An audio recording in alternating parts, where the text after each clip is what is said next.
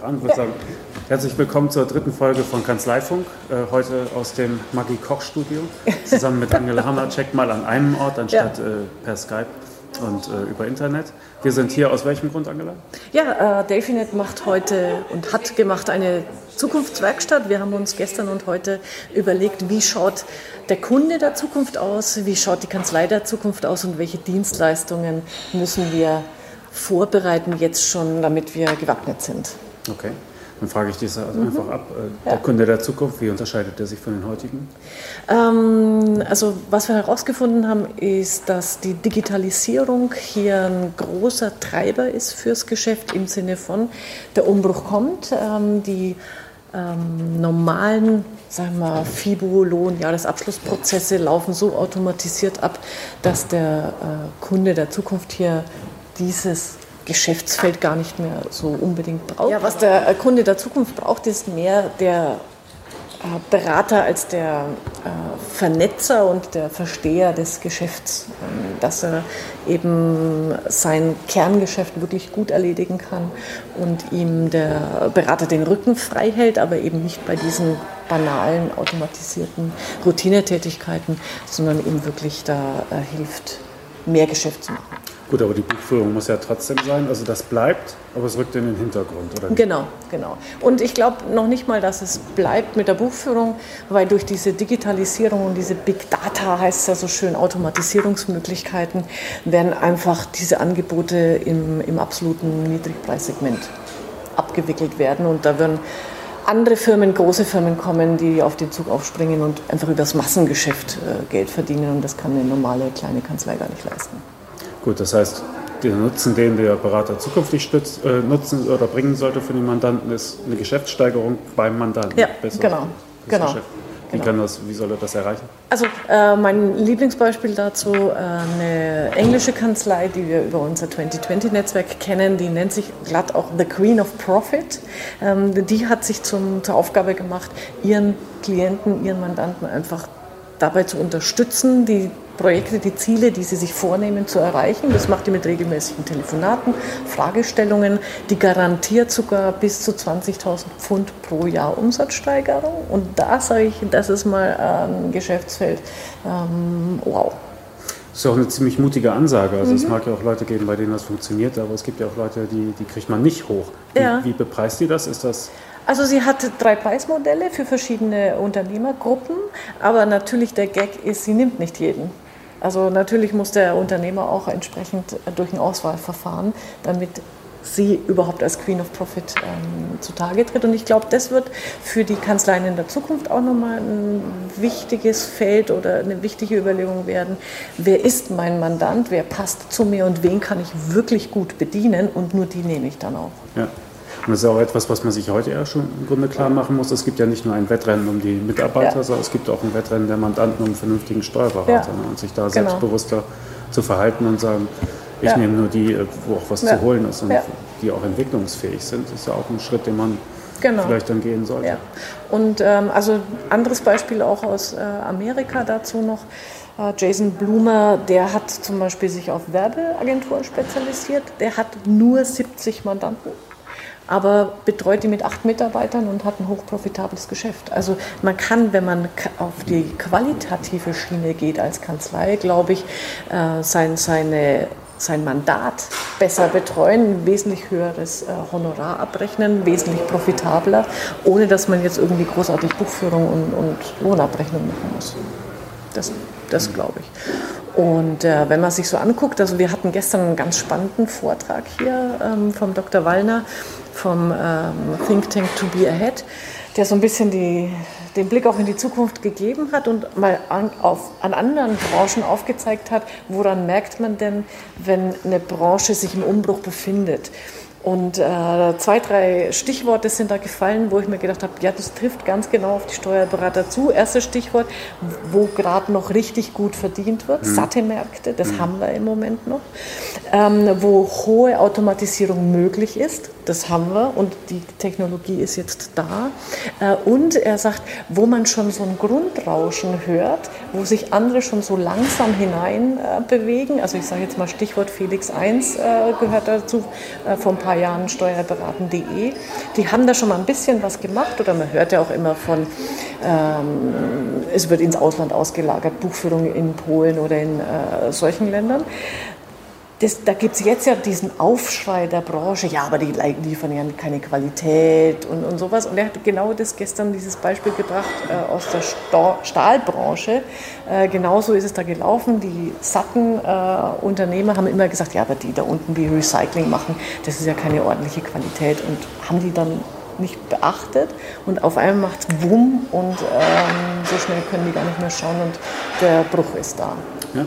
Und da muss man sich auch nochmal in Erinnerung rufen, es ist ja dieser beliebte Spruch, der Mandant kann die Qualität ja. unserer Arbeit genau. nicht beurteilen. Und ja. wenn, das, wenn das so ist, dann heißt das aber auch, dass sie wechselwillig sind. Ne? Ja, genau. Und dass man mit diesen Sachen eigentlich nicht bei ihnen punkten kann. Ja. Und der andere Punkt ist ja, man muss auch gucken, wie qualitativ hochwertig ist tatsächlich die Arbeit der Kanzlei. Ne? Wie, ja. wie, toll ist die Buchhaltung wirklich? Ja.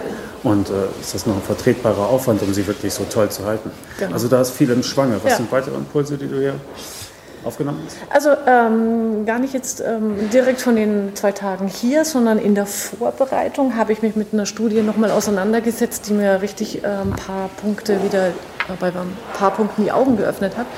Äh, kannst du dann ja in diese äh, Keynotes geben, die äh, New Order. Ähm, vom, vom Trendbüro, die haben äh, gesagt, also was sind die künftigen Produkte, Aktivitätstreiber in Büros, bei Büroarbeit. Und wenn wir jetzt mal auf die Steuerberater gucken, in den 2000ern hieß es immer, man braucht Qualitätsmanagement und Prozesse und Checklisten und so weiter. Da kann man bis zu 25 Prozent Produktivitätssteigerung erreichen. Die Kanzleien haben das inzwischen auch, also zumindest ähm, viele arbeiten mit äh, QM. Und jetzt ab 2015 ist Social Technology der große Produktivitätstreiber und die sagen, äh, hier sind bis zu 25 Prozent Produktivitätssteigerung möglich. Woran liegt das? Der normale Bürosachbearbeiter hat nur 39 Prozent seiner Zeit wirklich zur Verfügung, um qualitativ an den Tätigkeiten zu arbeiten, die er ähm, auf dem Schreibtisch hat. So ungefähr 28 Prozent verbringt er mit Lesen, Löschen, Sortieren von Mails und 19 äh, Prozent verbringt er mit äh, Suche nach Informationen.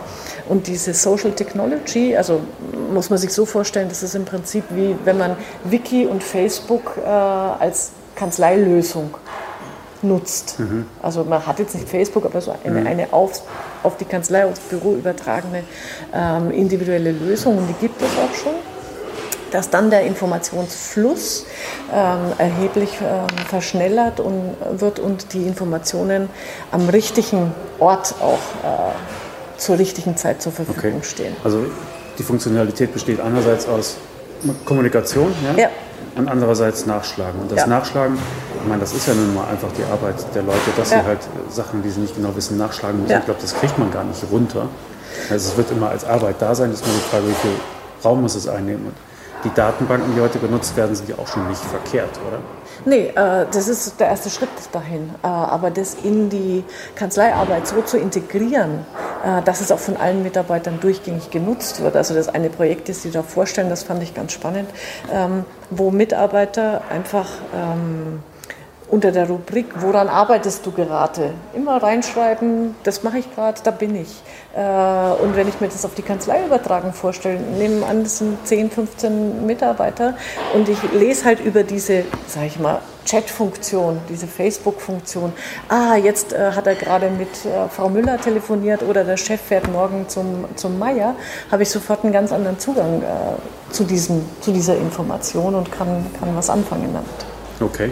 Also das möchte ich erstmal sehen. Ja, das, das, klingt ein bisschen so wie sein Essen fotografieren, dass man erstmal diese Buchhaltung mache ich gerade ja. und dann auf Instagram. Ja. Ich kann es mir noch nicht ganz vorstellen, aber gut, äh, wenn das das neue heiße Eisen ist, das so sein soll. Also ich kann mir gut vorstellen, dass äh, eine, eine, Kanzlei, also eine Kanzlei kenne ich, die, die schon mit einem eigenen Wiki arbeitet, ja. äh, sehr erfolgreich und die ein eigenes Ticketsystem ähm, angelegt hat. Das heißt, wenn eine Anfrage vom Mandanten reinkommt, wie im Callcenter wird ein Ticket angelegt und äh, dann wird das Ticket abgearbeitet und jeder sieht aber auch, welche Tickets sind offen, woran wird gerade gearbeitet.